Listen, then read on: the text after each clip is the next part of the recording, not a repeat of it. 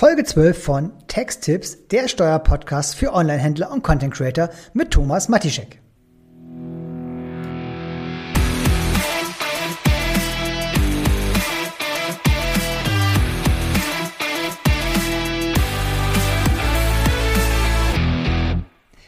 Hallo und herzlich willkommen zur Folge 12 von Texttipps, der Steuerpodcast für Onlinehändler und Content Creator mit mir und ich bin Thomas Matischek. Heute geht es wieder um das Thema Lexikon, also Begrifflichkeiten und wir haben hier den schönen Begriff der Betriebsaufspaltung. Also, was genau ist eigentlich eine Betriebsausspaltung? Das ist ein Thema, was wirklich immer und immer und immer wieder kommt. Insbesondere dann oder eigentlich ausschließlich dann, wenn ihr eine Kapitalgesellschaft betreibt und eurer Kapitalgesellschaft etwas überlasst. Es geht ja also immer um Dinge, die der Gesellschafter, Gesellschafter, Geschäftsführer seiner Gesellschaft überlässt. Und da gibt es so ein paar Voraussetzungen, die geschaffen sein müssen oder halt eben nicht zutreffen müssen, damit man diese Betriebsausspaltung vielleicht ganz aktiv eingeht. Aber in den meisten Fällen will man einfach schlichtweg diese Betriebsausspaltung ganz und gar vermeiden, weil sie in der Regel immer Probleme mit sich bringt. Also, wir gehen erstmal ganz kurz darauf ein, was ist das eigentlich und dann, wann entsteht sie und welche Probleme bringt das eigentlich mit sich. Ihr habt eine Gesellschaft, ihr seid ja, Gesellschafter einer Kapitalgesellschaft wie einer GmbH zu 100 Prozent. Und jetzt habt ihr etwas Wesentliches, was ihr eurer Gesellschaft überlasst. Also es muss tatsächlich etwas sein, was sie benötigt, um einfach, ähm, ja, ihr Geschäft zu betreiben. Das kann sein ein Grundstück, ein Grundstücksteil, ein Arbeitszimmer zum Beispiel. Denn sowas ist immer wesentlich. Grundstücksteile sind per Gesetzesdefinition oder per Rechtsprechung, muss man sagen, wesentlich. Aber zum Beispiel auch Lizenzen und Rechte. Klassischerweise habt ihr eure Rechte im Privatvermögen, ihr habt die Marke vielleicht nicht beim DPMA umgetragen, habt aber eine Kapitalgesellschaft, worüber ihr verkauft, sei es Content oder tatsächlich physische Produkte oder dergleichen. Dann habt ihr auch hier eine Betriebsausspaltung, also etwas Wesentliches, was ihr der Gesellschaft überlasst. Es ist aber ein Unterschied, ob ihr ob euch das alleine gehört, dieser Gegenstand, oder ob es vielleicht mehrere Personen sind. Beispielsweise nehmen wir mal das Thema ähm, Büro. Ihr überlasst eurer Gesellschaft ähm, euer Büro. Ihr habt Eigentum, vielleicht ein Einfamilienhaus, vielleicht ist es aber auch eine Halle, die ihr gebaut habt und diese wird dann eurer Gesellschaft überlassen. Ihr seid bei beiden jeweils 100% Eigentümer, also klassische Betriebsausspaltung.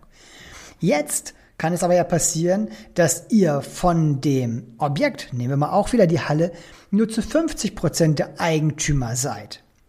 Und na, die anderen 50 Prozent gehören ab keinen Gesellschafter der Kapitalgesellschaft. Dann liegt keine Betriebsausspaltung vor. Haben wir aber Gesellschafter A und B jeweils zu 50 Prozent beteiligt und beide kaufen zusammen wiederum eine Halle oder ihnen gehört eine Halle, also auch wieder A und B, dann ist das wiederum eine Betriebsausspaltung, weil beide zusammen wirken. Das nennt sich dann Personengruppentheorie. Ihr merkt schon, es kommt halt immer auf die Besitzverhältnisse an. Und habe ich jemanden mit drinne, der mindestens 50 Prozent hält an dieser Gesellschaft und ähm, äh, ist aber nicht 50 Prozent Eigentümer, habe ich keinen und andersrum natürlich auch nicht. Bei 100 Prozent Gesellschafter ähm, Identität ist es aber immer eine Betriebsverwaltung und das führt dann zu folgenden Problemen. Das klassische Arbeitszimmer. Einfach wirklich ein tolles Beispiel. Euch gehört ein Objekt, ganz egal welches, und ihr überlasst eurer Gesellschaft, wo ihr alleiniger Gesellschafter seid, dieses Arbeitszimmer. Was passiert jetzt im Rahmen der Betriebsaufspaltung? Im Rahmen der Betriebsausspaltung wird quasi euer eigenes kleines Einzelunternehmen gegründet. Es besteht dann nur aus dem Arbeitszimmer und, und das ist das ganz Wesentliche, aus den Anteilen der Gesellschaft. Nehmen wir mal eine klassische GmbH mit 25.000 Euro Stammkapital. Das heißt, ich habe den Wert des Arbeitszimmers und ich habe meine 25.000 Euro Stammkapital in diesem kleinen Einzelunternehmen. Und man muss jetzt wissen, das ist Betriebsvermögen. Kein Privatvermögen, sondern Betriebsvermögen. Hat zwei Folgen. Verkaufe ich das Objekt, wo das Arbeitszimmer drinne ist, während die Gesellschaft dann noch ansässig ist, dann verkaufe ich einen Teil meines Betriebsvermögens. Das heißt, ich habe dafür keine Spekulationsfrist. Die habe ich im Betriebsvermögen niemals bei Objekten. Also realisiere ich Gewinne. Das ist eine Problem. Wenn ich jetzt das Objekt verkaufe und ich realisiere die Gewinne, dann habe ich keine Betriebsausspaltung mehr und meine Anteile an meiner Kapitalgesellschaft müssen zwangsweise aus meinem Betriebsvermögen, was nicht mehr da ist, entnommen werden. Und das passiert zum Zeitwert. Und nehmen wir einfach mal an, eure kleine GmbH hat jetzt keinen Wert mehr von 25.000 Euro Stammkapital, sondern von 2,5 Millionen Euro. Dann realisiert ihr dadurch 2,5 Millionen Euro Gewinn. Abzüglich der 25.000 Euro Stammeinlage. Und das einfach nur mal so, einfach nur durch eine Umnutzung. Selbes Spiel, andersherum. Wieder, ihr habt ein Objekt, Arbeitszimmer, wird eurer Gesellschaft überlassen. Haben wir wieder euer kleines Einzelunternehmen, äh, ja, setzt sich zusammen aus Arbeitszimmer, also den anteiligen Objekt und der Kapitalgesellschaft. Und jetzt sagt ihr, hm, die Kapitalgesellschaft, das ist zu Hause alles viel zu umfangreich geworden, das kann ich hier gar nicht mehr abbilden. Ich suche mir eigene Räumlichkeiten. Auch dann überlasse ich meiner Gesellschaft nichts mehr Wesentliches und ich löse die Betriebsausspaltung aus oder auf. Mit der Folge, auf der einen Seite habe ich die Entnahme meines anteiligen Büros, meines Arbeitszimmers etc.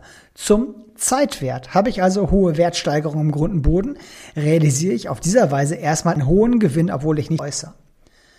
Der zweite Step ist, auch hier wird die Spaltung komplett aufgelöst. Das heißt, mein Anteil an meiner Kapitalgesellschaft geht auch wieder in mein Privatvermögen, auch wieder zum Zeitwert. Also realisiere ich bei einem Wert wieder von zweieinhalb Millionen Euro ebenfalls wieder diesen Gewinn. Ihr merkt schon, die Summen sind hier immer sehr groß gewählt, weil es auch tatsächlich sehr realistisch ist. Wenn ihr einfach mal anschaut, wie schnell sich eine Gesellschaft, wenn ihr einfach aktiv verkauft, wenn ihr aktiv tätig seid, viel Dienstleistung anbietet, einfach wenn euer Unternehmen durch die Decke geht und ihr dann einfach wächst, dann ist der Unternehmenswert natürlich viel, viel höher wie einfach eine Stammeinlage. Und dann realisiert ihr bei Auflösung immer hohe Gewinne. Und das solltet ihr auf jeden Fall vermeiden. Also, fragt vorher bitte immer euren steuerlichen Berater, hey, wie verhält sich das mit der Betriebsausspaltung, wenn ihr es nicht selber wisst. Es gibt leider auch Rechtsprechung, wo es mal hieß, dass ein gemietetes äh, eine gemietete Wohnung, wo man ein Arbeitszimmer überlässt, zu einer Betriebsausspaltung führen kann. Das hat sich beim BFH bisher noch nicht durchgesetzt, aber seid vorsichtig, das könnte immer passieren. Also, wenn ihr diese Betriebsausspaltung vermeiden wollt, und das solltet ihr auf jeden Fall, solltet ihr insbesondere Räumlichkeiten immer nur extern anbieten. Also kein, kein Homeoffice, kein ähm, Arbeitszimmer oder sowas geltend machen, wenn ihr eine Kapitalgesellschaft seid. Ihr solltet im Idealfall nicht mal euren Briefkasten der Gesellschaft überlassen, weil dieser Briefkasten auch als wesentlich angesehen werden kann. Das ist zwar noch nicht endgültig durchgesetzt worden, aber die Idee ist gar nicht so abwegig leider. Auch bei Marken- und Lizenzrechten, die solltet ihr auf gar keinen Fall im Privatvermögen halten, auch wenn euch das vielleicht der Rechtsanwalt sogar sagt. Das führt zu einer Betriebsausspaltung. Und gerade im Fall eines Verkaufs des Unternehmens wird es einfach dann irrsinnig teuer. Und das sollte man hier unbedingt vermeiden. Also, ihr wisst wieder ein wenig mehr und könnt euch jetzt grob vorstellen, was es bedeutet, wenn man eine Betriebsausspaltung hat. Deswegen wisst ihr jetzt auch ungefähr, wie man sie vermeiden kann. Und habt ihr dazu noch Fragen, dann schreibt mich gerne an, denn das Thema ist wirklich sehr, sehr wichtig und kann für viele existenziell werden. Ihr merkt an den Summen, wir reden hier wirklich um Geld und ihr bekommt im Regelfall beim Auflösen einer Betriebsausspaltung keinen Cent, weil es normalerweise nicht um einen Verkauf geht, sondern nur um eine Umnutzung. Und die führt dann wiederum dazu, dass ihr keinen Cent einnehmt, aber maximal die Härte des Gesetzes oder die Härte des Steuerrechts jetzt hier einfach zu spüren bekommt und demzufolge richtig, aber auch wirklich richtig, richtig viel Steuern zahlen müsst. Das ist eines der Killer im Ertragssteuerrecht. Die kann euch tatsächlich Kopf und Kragen kosten. Also, Seid vorgewarnt, passt auf, das soll auch keine Angst machen, aber jetzt wisst ihr einfach, auf was kommt es an und ihr könnt entsprechend reagieren. Wie gesagt, wenn ihr dazu Fragen habt, schreibt mich gerne an, weil das Thema so irre wichtig ist. Und dann können wir darüber diskutieren. Ich kann auch nochmal tiefer darauf eingehen und kann euch auch ganz konkrete Beispiele oder auch Handlungsempfehlungen aufzeigen, wie man aus dieser Misere wohl rauskommen könnte. Ja?